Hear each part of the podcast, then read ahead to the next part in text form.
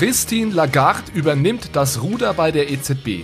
Wir sprechen heute darüber, welche Meinung Frau Lagarde zu digitalen Währungen hat. Außerdem beschäftigt sich auch der Deutsche Bankenverband intensiv mit digitalen Währungen und fordert einen Euro auf der Blockchain. Was es damit genau auf sich hat, darum geht es in der heutigen Episode von Bitcoin, Fiat und Rock'n'Roll. Hallo zusammen und herzlich willkommen zu einer neuen Episode von Bitcoin, Fiat und Rock'n'Roll. Hier geht es um digitale Währungen, um unser aktuelles Geldsystem und um die großen Fragen rund um das Thema Geld. Heute mal wieder eine News-Episode, die News für den Monat Dezember. Wir haben heute wieder verschiedene Themen für euch und ich habe auch heute wieder Verstärkung dabei und zwar ist Michael an Bord. Äh, wir werden anfangen mit einem kleinen, mit einem kleinen Rückblick auf die Konferenzen, die ich in den letzten Wochen besucht habe. Dann wird es noch um die EZB und um den digitalen Euro gehen. Und was ich eigentlich versprochen habe, was ich aber leider nicht mehr untergebracht habe oder was wir nicht mehr untergebracht haben in die heutige Episode, das ist ein kleines QA. Und zwar haben uns einige Fragen erreicht zu den letzten Episoden und auch zu den Videos, die ich auf YouTube hochgeladen habe. Aber das ist einfach zu viel, um das jetzt heute noch in der News-Episode zu beantworten. Deswegen mache ich das einfach mal in einer gesonderten Episode und nehme da dann ein bisschen mehr Zeit, um auf eure Fragen einzugehen. Also erstmal Hallo an dich, Michael, alles klar bei dir?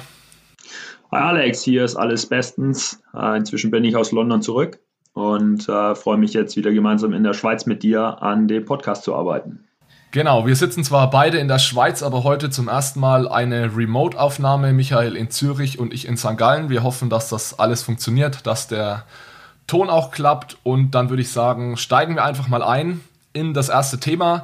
Ich habe das ja schon mal angesprochen in den letzten Episoden, dass ich noch mal kurz auf die Konferenzen eingehen möchte, die ich in den letzten Wochen, das heißt äh, Ende Oktober, in der ersten Novemberhälfte besucht habe. Ich war da zuerst bei der Bundesbank, dann bei der Federal Reserve in New York und am Ende noch bei der Europäischen Zentralbank auf Konferenzen.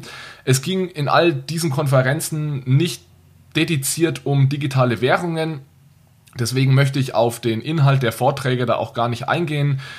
Ich habe auch in den Gesprächen so am Rande der Konferenz gemerkt, dass das Thema digitale Währungen, Bitcoin keine allzu große Rolle spielt. Es ist nicht so, dass man das Thema komplett links liegen lässt, aber ja, wir befinden uns hier schon ganz, ganz am Anfang. Ich habe da natürlich nicht den kompletten Überblick, was da in einzelnen Abteilungen an den Zentralbanken genau läuft. Ich muss mich im Endeffekt auch darauf verlassen, was mir meine Kollegen erzählen, äh, beziehungsweise muss versuchen, da so ein bisschen zwischen den Zeilen zu lesen. Generell habe ich das Gefühl, und das gilt vor allem für die Deutsche Bundesbank oder die EZB, FED habe ich wirklich wenig Einblicke, könnte es aus meiner Sicht durchaus ein bisschen schneller gehen, denn ich bin davon überzeugt, dass kein Weg daran vorbeiführt, dass wir in Zukunft mal eine Art digitale Zentralbank oder eine, einen digitalen Euro haben. Eine Sache, auf die ich ein kleines bisschen detaillierter eingehen möchte, ist dann noch eine, ein Event, das ich im November besucht habe in München. Eine, ein kleines Bitcoin-Event organisiert von den Crypto 49ers.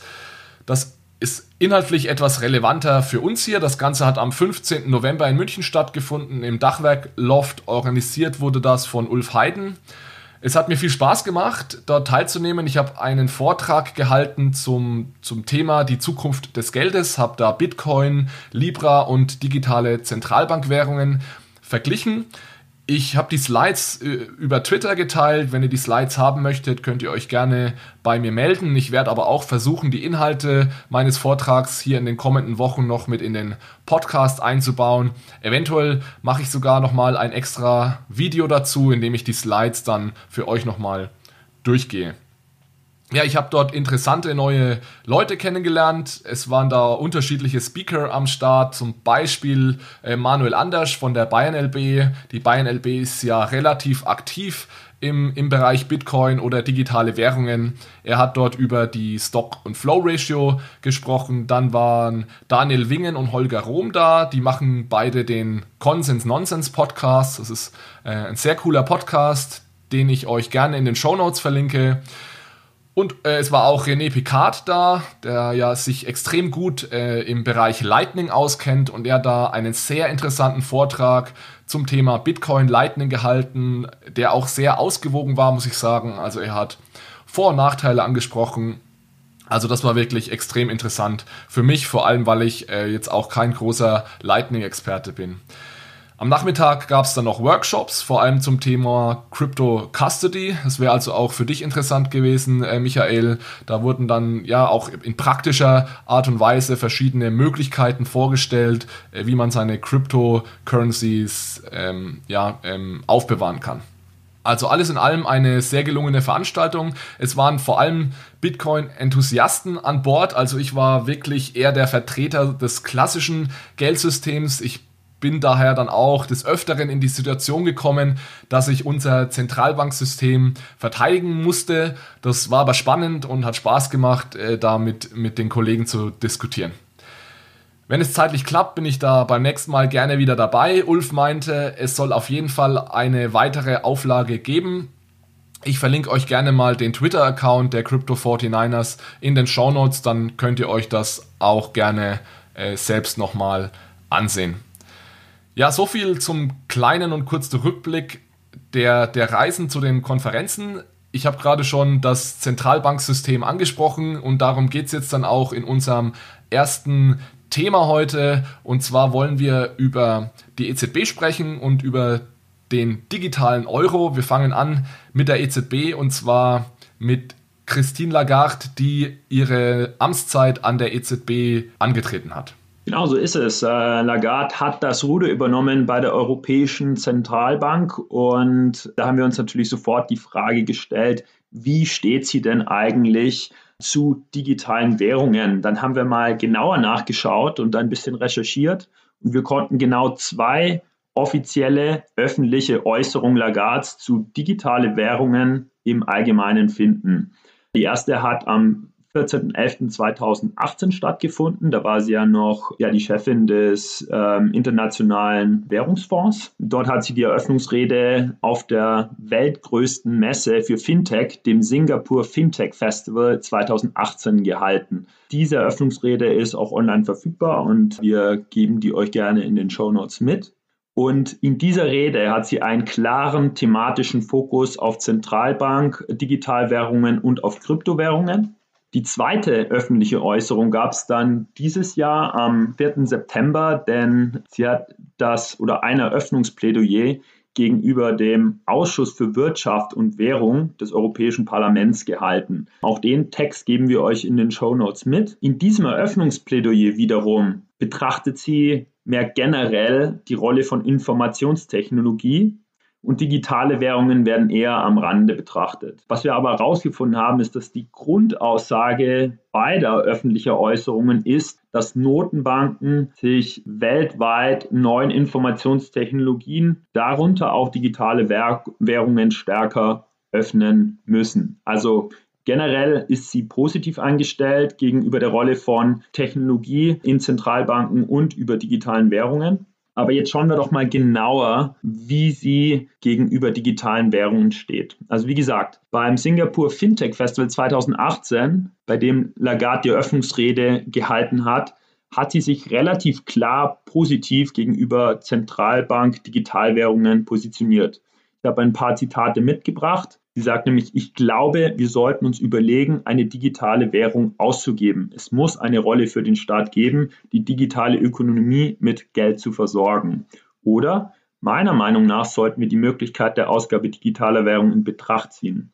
Also, zunächst können wir feststellen, Lagarde ist positiv eingestellt gegenüber digitalen Währungen im Allgemeinen und Zentralbank digitalen Währungen im Speziellen natürlich. Ja, an der Stelle haben wir uns mal gefragt, wie steht sie denn jetzt gegenüber den spezifischen Formen von digitalen Währungen? E-Geld und Kryptowährungen betrachtet sie nur am Rande und steht auch eher insbesondere den Kryptowährungen kritisch gegenüber. Zum E-Geld sagt sie, dass die Anbieter von E-Geld argumentieren, dass sie weniger riskant sind als Banken, weil sie ja keine Kredite vergeben. Stattdessen halten sie einfach Kundengelder auf Depotkonten und begleichen einfach die Zahlung innerhalb ihrer Netzwerke. Das ist die einzige Stellungnahme dazu und damit weder positiv noch negativ. Dann kommt sie zu Kryptowährungen und ihrer Meinung nach versuchen Anbieter von Kryptowährungen das Vertrauen in die Technologie zu verankern. Also nicht Vertrauen durch etwa Absicherungen der Einlagen, sondern einfach, dass die Technologie ausgereift genug ist. Lagarde meint hier, solange sie transparent sind und wenn man technisch versiert ist, könnte man diesen Diensten vertrauen. Trotzdem ist sie nicht komplett überzeugt ähm, und sie fordert eine ordnungsgemäße Regulierung von, an, äh, von Kryptowährungen, um das Vertrauen über die Technologie hinaus sicherzustellen. Also trotz dieser letzten Aussage jetzt hier, dass die ja fast kommen muss von einer Zentralbankpräsidentin, dass natürlich Kryptowährungen reguliert werden müssen, finde ich das bis dahin extrem bullish ähm, hinsichtlich digitaler Währungen und das deckt sich nicht ganz mit dem, was ich jetzt, wie gesagt, erlebt habe in den letzten Wochen, aber Lagarde ist natürlich jetzt auch erst angetreten mit dem, was wirklich passiert innerhalb der Zentralbankwährungen. Also das deutet vielleicht auch so ein bisschen dahin, dass da eventuell in der nächsten Zeit noch mehr passiert und sich mehr in die Richtung digitale Währungen bewegt wird äh, bei Zentralbanken, bei der Europäischen Zentralbank vor allem. Denn wenn wir mal zum Beispiel mal in die Schweiz schauen, da passiert schon mehr, als es im Euroraum passiert. Also da gibt es tatsächlich greifbare Projekte und auch in anderen Ländern, in Kanada, in Singapur, wird tatsächlich schon ganz aktiv gearbeitet oder es sind zumindest Konsortien gegründet worden, die an, die an der Sache arbeiten. Deswegen bin ich wirklich gespannt, ob sich das mit Lagarde dann jetzt auch im Euroraum äh, konkretisieren wird. Aber ich denke mal, eine Sache, die da am spannendsten ist, sind natürlich die digitalen Zentralbankwährungen. Ähm, absolut. Und zu denen äh, kommen wir jetzt gleich auch. Relativierend ähm, muss man zu diesen bullischen Aussagen, äh, wo ich dir natürlich recht gebe, sagen, dass diese Öffnungsrede schon oder eben vor einem Jahr stattgefunden hat und sie da noch in einer anderen Rolle war, nämlich beim Internationalen Währungsfonds. Zum Beispiel dieses Jahr am 4.9. beim Eröffnungsplädoyer gegen, äh, de, ähm, im Ausschuss für Wirtschaft und Währung des Europäischen Parlaments war sie schon deutlich unspezifischer und noch unspezifischer war sie bei ihrem Antritt, bei dem sie nichts, äh, zumindest nicht direkt zu Zentralbankwährungen gesagt hat. Also ich vermute, dass sie hier ihrer neuen Rolle gerecht wird und sie, äh, sich äh, eben sehr vorsichtig positioniert. Ja, das ergibt auch Sinn, denn als Chef einer Zentralbank, da wird natürlich jedes einzelne Wort wird da auf die Goldwaage gelegt und dann kann sie jetzt wahrscheinlich einfach nicht mehr so frei reden, wie sie das noch vor, vor einem Jahr machen konnte. Umso interessanter ist es, nachdem wir jetzt keine so direkten öffentlichen Äußerungen mehr erwarten können, ähm, eben nochmal zu analysieren, was sie vor einem Jahr gesagt hat, als sie über Zentralbank Digitalwährung gesprochen hat. Und sie hat dort explizit die Frage formuliert, sollten die Zentralbanken eine neue digitale Geldform ausgeben? In ihrem Verständnis, kurz zum Begriff, sind eben äh, Zentralbank Digitalwährung folgendes. Ein staatlich gesicherter Token oder ein Konto direkt bei der Zentral Zentralbank, das Personen und Banken zur Verfügung steht. Und hier waren Ihre wieder zitierten Aussagen, ich denke, wir sollten die Möglichkeit in Betracht ziehen, eine digitale Zentralbankwährung auszugeben. Möglicherweise gibt es eine Rolle für den Staat, der die digitale Wirtschaft mit Geld versorgt. Oder sie formuliert hier Vorteile einer Zentralbank-Digitalwährung, nämlich sie könnte als ein Gegengewicht zu privat hervorgebrachten Zahlungswegen über das Internet ähm, geben, denn damit würden gewisse Gefahren minimiert. Denn äh, private Anbieter sind darauf aus, ihre Kosten niedrig zu halten, da sie profitorientiert sind und würden deshalb ähm, vielleicht nicht alle Gefahren einpreisen oder äh, berücksichtigen. Und laut Lagarde mangelt es zum anderen in rein privaten Systemen an der Widerstandskraft, etwa wenn eine Bank zusammenbricht oder, zu einem groß an, oder es zu einem groß angelegten Cyberangriff kommt. Ja, das finde ich auf jeden Fall interessant, vor allem was sie da im Endeffekt sagt, ist ja, wir wollen eine digitale Zentralbankwährung, die für jeden zugänglich ist, also nicht nur für Banken. Das kann man ja eigentlich so ganz grob unterscheiden. Es gibt äh, die sogenannten Wholesale Digital Cur Central Bank Digital Currencies. Wholesale bedeutet, dass nur Banken diese Digitalwährung benutzen können, so wie es ja heute eigentlich schon ist mit den Zentralbankreserven, nur dann eben auf der Blockchain. Und dann gibt es die Retail-Variante, also die Retail Central Bank Digital Currency. Und das wäre dann tatsächlich der Fall, in dem du und ich auch diese Währung nutzen könnten. Und das ist natürlich eine, eine Sache, die extrem größere Implikationen für unser Finanzsystem hätte als eine, eine Wholesale digitale Zentralbankwährung. In der Schweiz, um nochmal auf die Schweiz zurückzukommen, wird nämlich relativ aktiv schon diskutiert und es wurde jetzt auch ein, eine Zusammenarbeit zwischen der Schweizer Notenbank und der Schweizer Börse, SIX, wurde ins Leben gerufen, die sich über eine solche Wholesale-Variante einer digitalen Zentralbankwährung Gedanken machen. Gleichzeitig hat aber Thomas Jordan von der Schweizer Nationalbank, der Präsident der Nationalbank, einer solchen Retail-Variante, in der jeder Zugriff hat, eine Absage erteilt. Und Grund dafür sind, wie gesagt, diesen, diese extrem großen Implikationen, die eine solche äh, Retail-Variante hätte. Denn das bedeutet im Endeffekt, dass du und ich, wir können uns entscheiden, wollen wir unsere Einlagen bei der Bank halten oder bei der Zentralbank. Ja, das mag jetzt in ruhigen Zeiten keinen allzu großen Unterschied machen. Vielleicht bekomme ich auch bei der Bank etwas höhere Zinsen und habe dadurch den Anreiz, das Geld zu den Banken zu legen. Aber in der Krise fällt es mir natürlich extrem leicht, das Geld von der Bank abzuheben und zur Zentralbank zu schieben. Und dadurch werden Dinge wie Bankruns äh, sehr viel wahrscheinlicher. Und äh, für Banken ist, sind ja die Einlagen, die Kundeneinlagen ein extrem wichtiges äh, Finanzierungsmittel. Und deswegen ist es für Banken, macht es einen großen Unterschied, ob diese digitale Zentralbankwährung allen offen steht oder eben nur innerhalb des Bankensektors genutzt wird. Ja, gut, dass du diese Differenzierung noch gemacht hast, denn äh, zumindest vor einem Jahr konnte man bei Lagarde noch ablesen, also dass wenn es zu solchen Wholesale Central Bank Digital Currencies kommt, ähm, dann sieht sie schon die Gefahr, dass herkömmliche Banken dadurch in Teilen überflüssig werden könnten. Und äh, es ist quasi schön zu sehen, dass sie da differenziert und reflektiert ist und äh, es sich sicher nicht einfach machen wird, an der Spitze der EZB da zu gestalten. Ein zweiter Punkt, den ich da interessant finde und den wir eventuell ganz kurz mal aufgreifen können, ist die Tatsache, dass natürlich Lagarde davon spricht, dass man das nicht privaten Anbietern überlassen sollte, also ein privates Zahlungssystem aufbauen sollte, weil es da gewisse Gefahren gibt und dass es besser wäre, diese, die Bereitstellung von Geld dem Staat äh, zu überlassen. Und das ist etwas, das uns vielleicht auch die Möglichkeit eröffnet, so ein bisschen in das nächste Thema überzuleiten. Und wenn es dann um den digitalen Euro geht, denn da gab es ein, ein Positionspapier des Deutschen Bankenverbandes und das ist nämlich auch eine Position, die der Deutsche Bankenverband eingeht. Genau, so ist es. Der Bankenverband möchte den digitalen Euro einführen. Das war die Schlagzeile. Dahinter steckt ein Positionspapier vom 30. Oktober diesen Jahres namens Jenseits von Libra, warum die Wirtschaft einen digitalen Euro braucht. Dieses Dokument haben wir euch gerne verlinkt in den Show Notes. Hinter dem Bankenverband erstmal stecken 200 Banken und wiederum elf Mitgliedsverbände, die tatsächlich jetzt gemeinsam eine digitale Währung für die EU fordern.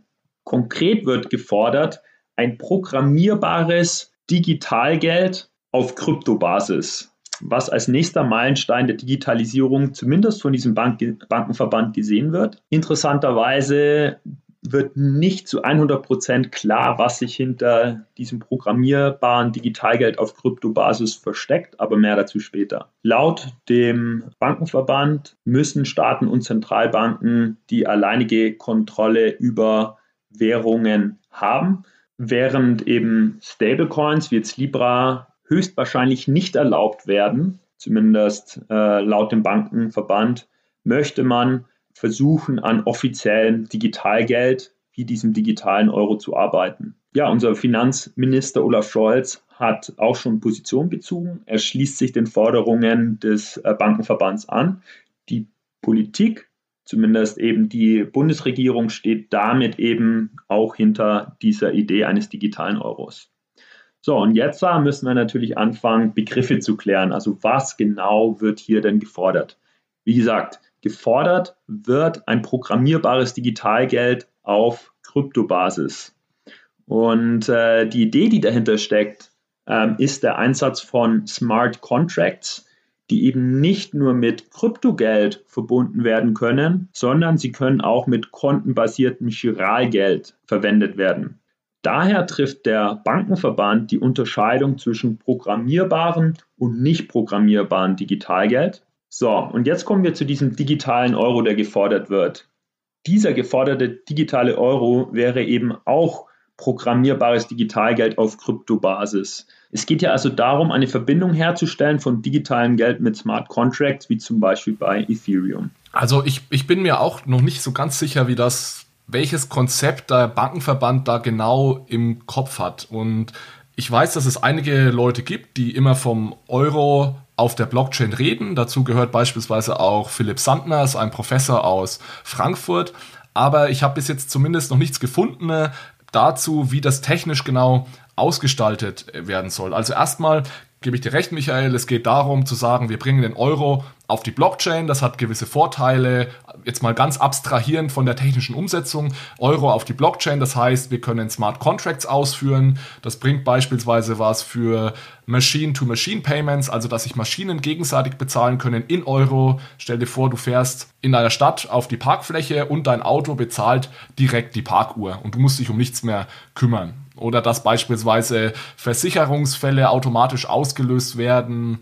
Angenommen, ein Landwirt versichert sich gegen zu hohe Niederschläge und wenn es dann, wenn, wenn dann diese Grenze an Niederschlägen überschritten wird, dass es beispielsweise sehr viel geregnet hat, wird diesem Landwirt automatisch sein, sein Geld ausbezahlt. Also das funktioniert viel einfacher, wenn der Euro wenn man den Euro zu Smart Contracts äh, verknüpfen oder mit Smart Contracts verknüpfen kann, Trotzdem stellen sich da für mich noch sehr viele offene Fragen. Ich habe mir dieses Positionspapier auch mal angesehen. Anscheinend stellt sich der Bankenverband das so vor, dass in einem ersten Schritt, der eine Art Zwischenschritt ist, an das heutige Zahlungssystem angeknüpft werden soll und sozusagen das heutige Zahlungssystem hergenommen werden soll und erweitert werden soll mit diesem Feature, dass auch Smart Contracts ausgeführt werden können. Das geht nämlich im aktuellen Zahlungssystem nicht.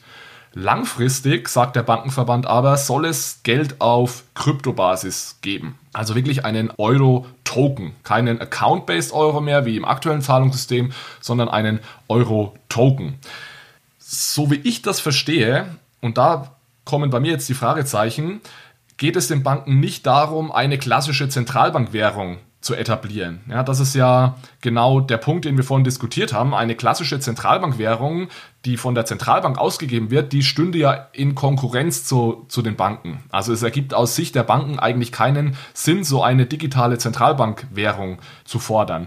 In diesem Positionspapier wird davon geredet, dass es ja weiterhin Geldschöpfung geben soll. Das heißt, die Banken wollen sich dieses Privileg der Geldschöpfung natürlich nicht nehmen lassen. Das heißt im Endeffekt aber, dass es eigentlich zwei Arten von digitalen Euros geben würde, wenn wir jetzt mal davon ausgehen, dass es auch so etwas wie eine digitale Zentralbankwährung gibt. Und zwar gibt es dann einen Euro, der von den Banken geschöpft werden kann, einen digitalen Euro. Das ist dann ähnlich wie heute unsere Kredite und Bankguthaben, also das Buchgeld.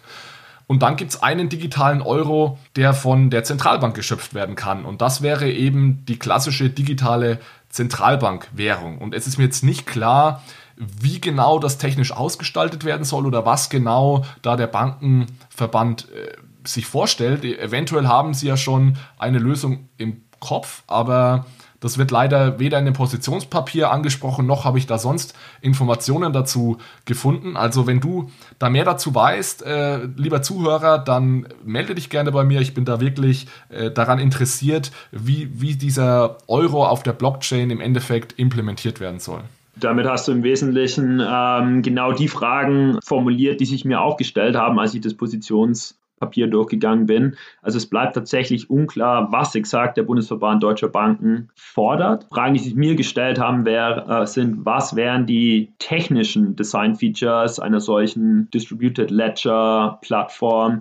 Wie wird ein programmierbarer digitaler Euro auf Konten und Kryptobasis wirklich technisch umgesetzt oder insbesondere in diesem ersten Schritt, nämlich der Verknüpfung des digitalen Euro mit Giralgeld, wie kann das sichergestellt werden? Also wie wird die geforderte gemeinsame europaweite Zahlungsverkehr-Plattform spezifiziert und dann auch implementiert? Das alles bleibt zumindest in meiner Interpretation unklar. Am genauesten wird das Papier innerhalb der elf Thesen aber auch hier wird nicht auf technische Details eingekommen. Es gibt meiner Meinung nach im Endeffekt zwei Möglichkeiten. Entweder wir haben etwas übersehen in der Diskussion und es gibt da schon relativ konkrete Vorstellungen, wie man sowas implementieren könnte. Ich meine, man muss natürlich auch sagen, es handelt sich um ein Positionspapier. Also ich will da jetzt dem Bankenverband auch überhaupt keinen Vorwurf machen. Ich bin wirklich einfach daran interessiert, äh, wie sie sich das genau vorstellen. Also erste Option wäre, wir haben etwas übersehen. Es gibt da schon konkrete Ideen. Zweite Option, die für mich wahrscheinlicher ist, ist, dass das alles deswegen so unkonkret ist, weil wir weit davon entfernt sind, irgendetwas umzusetzen. Also das ist eine Diskussion, die jetzt angestoßen wurde. Da wird vielleicht auch erstmal vom Ende aus gedacht, ohne sich über die konkrete Umsetzung äh, Gedanken zu machen. Und das wird sich dann äh, jetzt hoffentlich in den nächsten Wochen und Monaten klären, was davon dann wirklich umsetzbar ist, was sich wirklich implementieren lässt und was erstmal äh, ja einfach äh, gute, gute, gut gemeinte Ideen sind. Ja, was glaubst du denn, ist denn dann die, die Motivation, ein relativ unspezifisches Positionspapier zu veröffentlichen? Geht es darum zu sagen, wir haben das Thema auf dem Schirm? Oder geht es darum, Geschäftsinteressen zu sichern und die Politik zu beeinflussen? Ich glaube ehrlich gesagt, dass eine Hauptmotivation für den Bankenverband diejenige ist, dass sie sagen, wir wollen solchen Initiativen wie Libra ein bisschen zuvorkommen, beziehungsweise sie haben jetzt gemerkt, nachdem Libra hier an den Markt ist, gekommen ist und es ist absehbar, dass es eventuell dazu kommen könnte, dass nächstes Jahr Libra gestartet wird. Und das wäre natürlich ein Problem für Banken, weil da haben sie einen neuen Wettbewerber, den sie nicht gebrauchen können. Deswegen nimmt ja der Bankenverband hier ganz klar die Position ein,